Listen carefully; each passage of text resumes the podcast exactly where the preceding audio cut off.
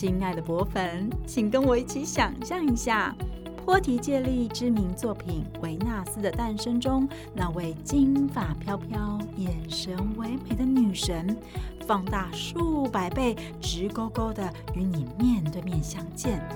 或者徜徉在翡冷翠百花大教堂的穹顶下，感受大圆拱顶的壮丽雄伟。不用出国，这些都可以在台北圆山的花博流行馆看到哦。在我们 Podcast 资讯栏点选“会动的文艺复兴展览”连接，一起进入沉浸式的文艺复兴世界吧。嗨，各位听众，大家好。欢迎来到老派博粉的缪斯异想第二十五集，我是老派博粉嘉玲。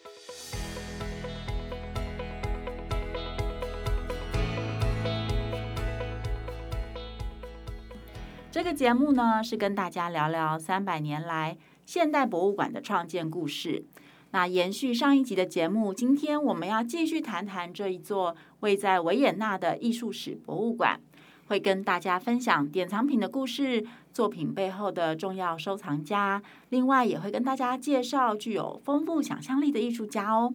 今天要一起聊天的伙伴是，嗨，大家好，我是永晴。嗯，永晴，上周的节目内容，你觉得哪一个部分让你印象最深刻啊？我想到的是博物馆中的《王子盔甲行路》。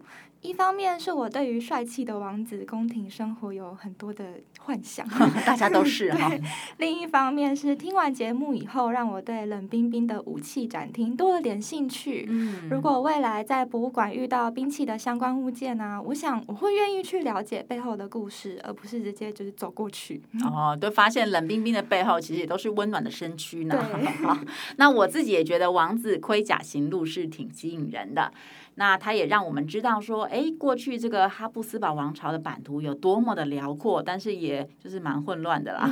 嗯、那除了兵器之外呢，艺术史博物馆还有非常重要而且经典的收藏，就是画作。嗯、来，它既然叫艺术史博物馆嘛，好，所以这个绘画作品的展厅呢，也绝对不能错过。想必这些画作收藏也跟哈布斯堡王朝的君主或者贵族们脱不了关系吧？对啊，当然你讲的没错哈。呃，博物馆中的画作收藏呢，是从十六、十七世纪开始累积的。那这当然都得归功于这个哈布斯堡王朝的这个王公贵族们，像是斐迪南二世啊、鲁道夫二世啊，以及斐迪南二世的小儿子利奥波德威廉等等。经过这，特别是经过这三位藏家的这个用心的投入啊，就为王朝确定了延续很久的收藏方式，还有收藏方向。可是我们今天一次讲三位收藏家的故事吗？我担心我脑容量不足，听完就忘记前面讲了什么了。啊，不用担心，我有预料到你会这么说，而且我也觉得讲三位真的太累了，所以我们今天呢就聚焦在其中一位鲁道夫二世就好了。嗯，呃，目前艺术史博物馆里面最著名的画作，像是老彼得·布勒哲尔啊、杜勒啊等等艺术家的作品呢，都是来自于这位君主庞大的收藏。而且我们还可以在他身上充分的看到不爱江山，只爱啊艺术的精神。嗯，鲁道夫二世呢，他当然就是哈布斯堡家族的成员嘛。哦，那他在一五七六到一六一二年间担任这个神圣罗马帝国的皇帝，嗯，同时还身兼匈牙利、波西米亚、奥地利这些国家的统治者。好，那想象上啊。你会觉得他的这个日常生活应该是就是被国家大事给塞满满的，对吧？嗯，对。但现实完全不是这样。这一位权力集于一身的统治者呢，其实好像还蛮碌碌无为的。嗯，那这跟他的童年经历很有关系哦。鲁道夫十一岁的时候就离开家乡维也纳，跟着舅舅。西班牙国王在西班牙的宫廷接受了八年非常严格的天主教教育。嗯，那宫廷很保守的思想呢，深深影响了鲁道夫，也让他养成了很孤僻、沉默寡言的性格。嗯，平常的兴趣就是在家消遣，不喜欢外出。今天来讲就是一个完全的宅男了。没错。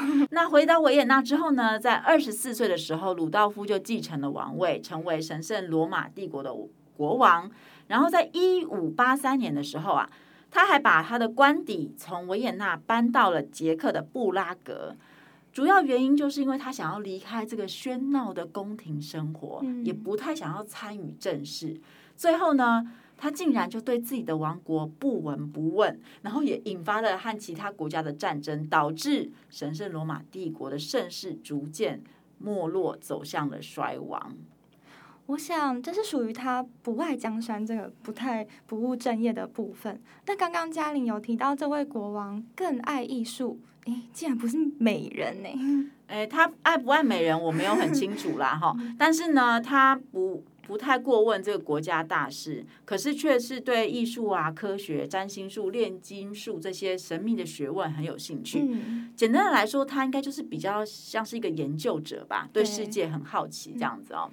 那在艺术这一块呢，鲁道夫二世被认为是哈布斯堡王朝有史以来最重要的艺术赞助人之一。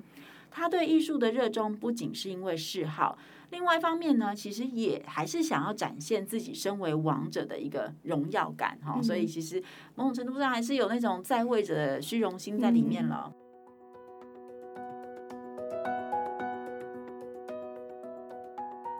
初步了认识这位不务正业的皇帝，我也非常好奇，我们在艺术史博物馆里可以欣赏到哪些作品来了解鲁道夫的喜好吗？哦，有有一位艺术家的这个作品非常非常特别，然后你看过之后呢，一定会对皇帝的喜好印象深刻啊！我想永晴可能也知道，他就是鲁道夫二世的宫廷画家朱塞佩·阿尔钦伯托啊。那听众朋友们呢，你们可以到节目的资讯栏点击第一个链接。看看这位画家的作品，一定会让你眼睛为之一亮。如果你现在很想睡觉的话，就点一下也会醒的。嗯，我记得我第一次看到朱塞佩的画作，受到很大的冲击，因为他用水果、蔬菜、植物以及各种的物件来组成，然后绘制肖像画。嗯，我觉得非常具有想象力，而且有一种超越现实的感觉。超级超现实。那大家点击链接之后，是不是也跟我有相似的感受呢？觉得，呜。太惊讶了！比方说呢，冬季 （Winter） 这件作品，我们可以在画作上看到干枯的树干轮廓，就像人物的脸庞，一直到颈部。那头上的树枝没有什么树叶，感觉这个人好像有秃头的困扰。那从这些元素啊，其实就可以让我们联想到，为什么这件作品就叫做冬季。嗯，如果是我的要来完成这件作品的话，我可能会放汤圆或者是圣诞树和装饰品吧。你的冬季跟朱塞佩的冬季不太一样哈。不过你有提到重点，就是朱塞佩呢，他最厉害就是想象力哦。因为其实要把人物的面孔啊，用蔬菜啊、水果花卉，他甚至还用金属工具哦，还有火焰等等这些跟传统肖像画完全没有关系的物件来表现，是非常非常不容易的创造。那在当时也相当的惊世骇俗、特立独行哦。而我们这一位喜爱艺术的鲁道夫二世呢，也真的很有这个独到的眼光啊！因为你知道，一般来说，这个皇室家族养育出来的成员哦，特别他刚刚不是还去西班牙受了八年的天主教的教育吗？对啊。其实他的艺术品味啊，好像通常是比较古典传统的。但是这位皇帝真的很不一样，他超喜欢朱塞佩的作品，而且呢，还让朱塞佩帮他绘制这个别出心裁的肖像画。这件作品的名名称就叫做《四季之神》哈，还是很有皇帝的架势，是一个神这样，而且在四季之上哈。没错。那朱塞佩呢，就把西洋梨当做鼻子，豌豆当做眉毛，樱桃当做牙齿，玉米当做耳朵，去表现出这个鲁道夫二世很丰满的脸颊。这幅肖像画引导我们在不同的水果和植物的组合中找出皇帝的面孔，就像隐藏的面孔一样哦。嗯就是朱塞佩啊，他想达到就是没有违和感的把这些元素放进画里面，这个真的不是想象中那么容容易哦。他需要考虑到每个物件的方向啊、形状啊、色彩啊、明暗度等等，其实是很繁琐的这个作画的过程。从这个初稿的步骤打稿开始，就非常的费工。而且也很考验画家很奔放的想象力，所以真的不是一般人可以做到的。没错，这幅作品啊，我们刚刚说这个四季之神呢，它并没有在艺术史博物馆里面啊，它是典藏在瑞典的一座城堡里。有兴趣的朋友可以点击第二个链接来欣赏这件作品。看到这幅画，我其实为朱塞佩捏了一把冷汗，嗯，因为搞不好在其他集权统治的国家或者是时空，用这样看起来荒唐诡异的方式来描绘一位皇帝的形象，有时候可能会被斥责，或者是满门抄斩。对对对。可是很庆幸的是，鲁道夫二世很欣赏朱塞佩，也让我们看到皇帝热爱艺术和拥有幽默感的一面，嗯，而且也展现出他很前卫的艺术品味。对啊。嗯对了，嘉玲，我们刚刚也提到鲁道夫二世，他也收藏了画家老彼得·布勒哲尔的作品。我想这也是来到艺术史博物馆的必看清单吧？对对对，是呃，有一件作品是 Number One 这样子，嗯，就是一定要看的哦。那老彼得·布勒哲尔，他是一位文艺复兴时期的画家，然后他的家乡呢是位在今天的这个荷兰西南部，大概比利时中北部那个地方哦。整个存世的画作呢，其实只有四十件。嗯，那在这个维也纳的艺术史博物馆就收藏了十二件，而且大部分都是来自于鲁道夫二世的典藏。你可以想象，这位皇帝真的是非常爱他。嗯，那我们刚刚提到这个 Number One 的作品呢，就是巴别塔哦，哦。我们知道巴别塔其实是圣经当中记载的故事嘛，因为当时。呃，就是亚当跟夏娃开始吃了禁果，开始生产人类之后呢，人就越来越多了，然后人们就想要建造一座高塔去天堂，就可以触及上帝这样子。但是啊，上帝就想要阻止这件事情，所以他就让。以前那个人是讲共同，大家都可以互相沟通的。嗯。但当他们开始建造巴建造巴别塔，然后上帝不想让他们到达天堂的时候，就开始让人们讲不同的语言。好，然后所以就不能互相交流了，所以就不能合作建塔了。所以塔就不能执行了啊。那呃，波勒哲尔的这个。巴别塔这个作品其实非常经典哦，嗯、对我而言啦，对我个人而言，它几乎是这个圣经故事具体体现的代表。哦、就是我想到巴别塔，就会想到布勒哲这件作品这样。嗯、那在他的笔下呢，这座塔有点像是罗马竞技场，是圆的啊、哦。嗯、然后，但是它是实心的，就是层层叠叠的建筑。然后有些地方很精致，有些地方正在崩塌，有些地方还在施工哦。那画面中就是也描绘出。各式各样工人的忙碌啊，统治阶级的高傲啊，建筑工程本身的繁复等等，它非常多细节值得好好的观察，是一件很精彩的艺术作品哦。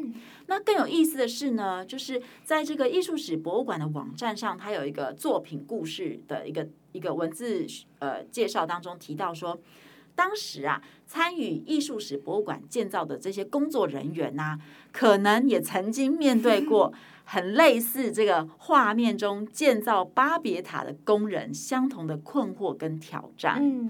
因为呢，在漫长的建造过程当中啊，呃，像是主事者的意志啊。政策以及环境的改变呐、啊，都会让这个建造的工程不断的接受到阻碍哈。嗯、然后数以千计的参与者来来去去，甚至有人在这过程当中死亡哈，用死亡见证了这一切哦。嗯、所以呃，当我们说这个巴别塔这件作品是博物馆的镇馆代表作之一的时候，它其实是有非常多重的、嗯、非常多层次的含义的这样子哦。那鲁道夫二世呢？他除了酷爱这个布勒哲尔之外啊，他也搜集了其他就是北方国家的艺术家的作品哦。那当时我们说的北方国家，其实是以这个意大利的位置来看的哦，就是呃，所以像是呃我们现在的荷兰呐、比利时，其实在当时都是所谓的北方国家哦。德国也是哦。那所以，例如我们很熟悉的杜勒啊，也是鲁道夫二世很喜欢的艺术家。哦那这位皇帝收藏的大师之作呢，如今。呃，有一部分的作品也就都纳入了艺术史博物馆。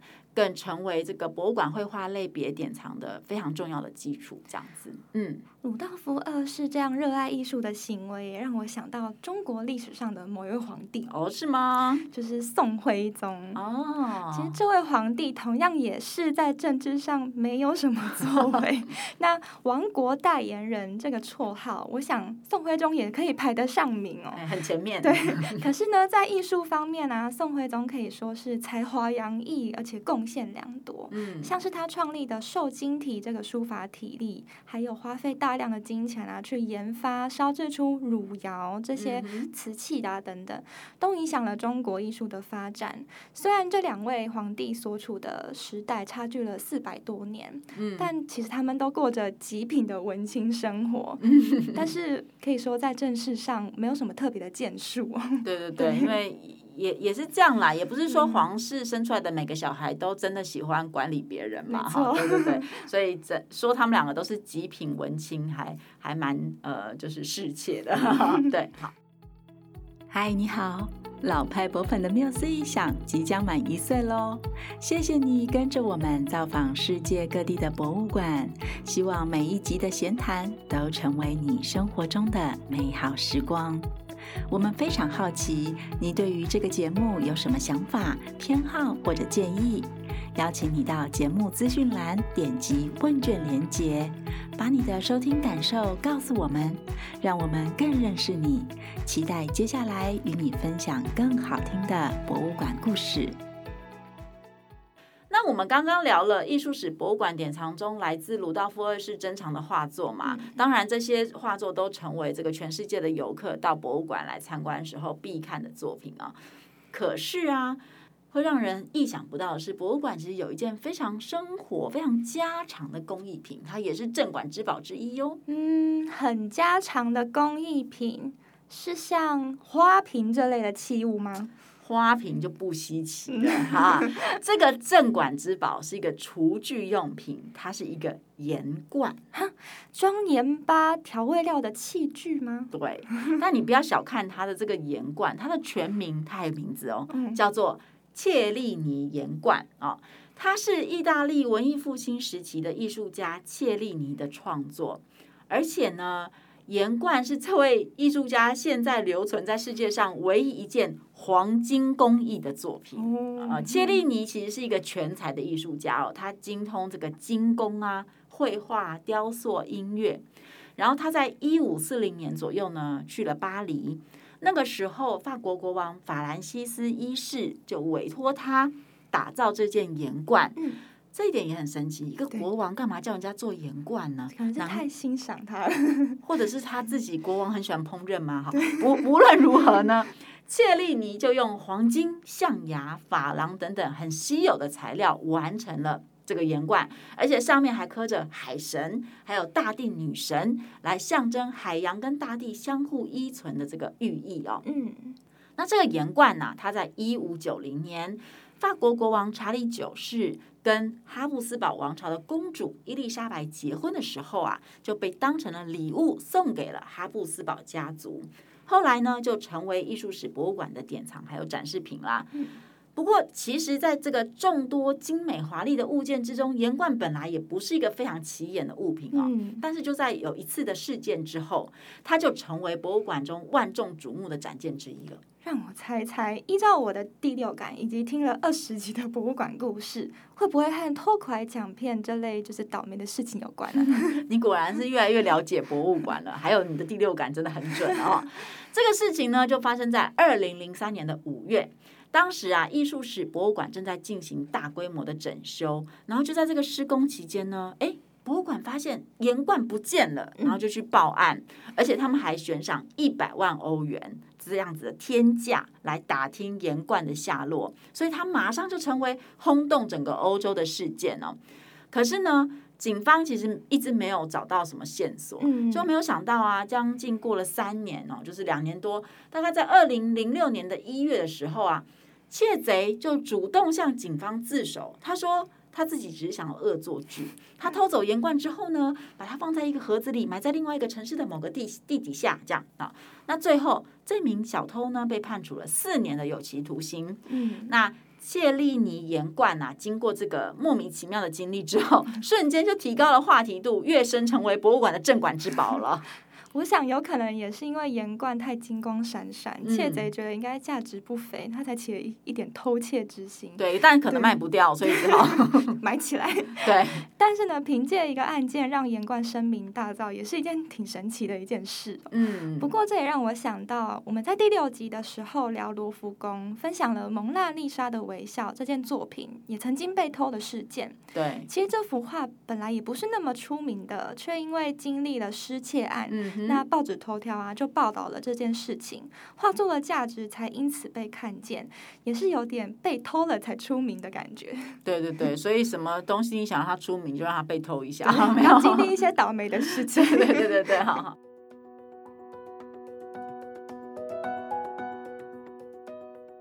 那今天我们跟大家聊了这个哈布斯堡王朝的宋徽宗哈，就是鲁道夫二世，以及认识到皇帝钟爱的画家，还有典藏在艺术史博物馆里面的作品。最后也聊聊了这个盐罐的失窃事件。那永晴听完这些故事有什么心得吗？我们上一集聊了有关艺术史博物馆创立和维也纳的都市计划。这集啊，我觉得就好像穿越时空，回到博物馆创立之前，嗯，去认识这么一位我个人觉得。觉得还挺有趣的皇帝，以及他的嗜好如何影响之后博物馆的建立。撇开鲁道夫二世对政治冷感这一点，其实他对自己所喜爱的事物，像是艺术、嗯、科学啊等等，就展现了很大的热情。我觉得也可以说是蛮执着的。对，其实就像我们每个人一样，都会在生活中找到一个自己有兴趣的领域，然后尽情的投入。嗯，也不用说是工作或理想，像是旅行啊、追星啊、烹饪啊，嗯，像是法国国王对盐罐，搞不好就是刚刚嘉玲说的烹饪。嗯，其实这些也都是我们就是有兴趣的领域，因为我们都可以从中获得成就感，甚至跟鲁道夫二世一样，也可以满足一点虚荣心，让别人看见我们很厉害、很独特的地方。嗯嗯。那虽然我们正在做的事情可能不会有这么巨大的影响力，例如像是为博物馆打下基础这样的事情，嗯，可是我会觉得我们与皇帝根本上也没什么不同，就只是追求心中向往的一个自由。哇塞，你的心得好伟大哦！结论就是我们跟皇帝差不多，好，我喜欢这个结论，好，好，OK。那谢谢永晴的分享。那大家听完故事之后，不知道有没有什么样的心得呢？欢迎你留言哦，或者是到资讯栏点击我们的小纸条连接来告诉我们，老派博粉都会看，有机会也都会回复哦。另外啊，如果大家想要更认识艺术史博物馆，可以点击 Google Art 的连接，那就可以在线上三百六十度的逛博物馆，慢慢看，找到自己喜欢的作品哦。欢迎你追踪我们的 Facebook 和 Instagram，随时获得博物馆和艺文的小知识，以及关于老派博粉的最新消息。嗯，美国脱口秀主持人欧普拉温夫雷他曾经说：“Passion is energy。” Feel the power that comes from focusing on what excites you。意思是说，热情就是力量啊，去感受专注于让你兴奋的事情所带来的力量。好，热情可能是一个理想或是转变的基石。希望我们都能够保持心中的热情，尽情的投入自己有兴趣的事情哦。今天的节目就到这里啦，我们下回聊，拜拜，拜拜。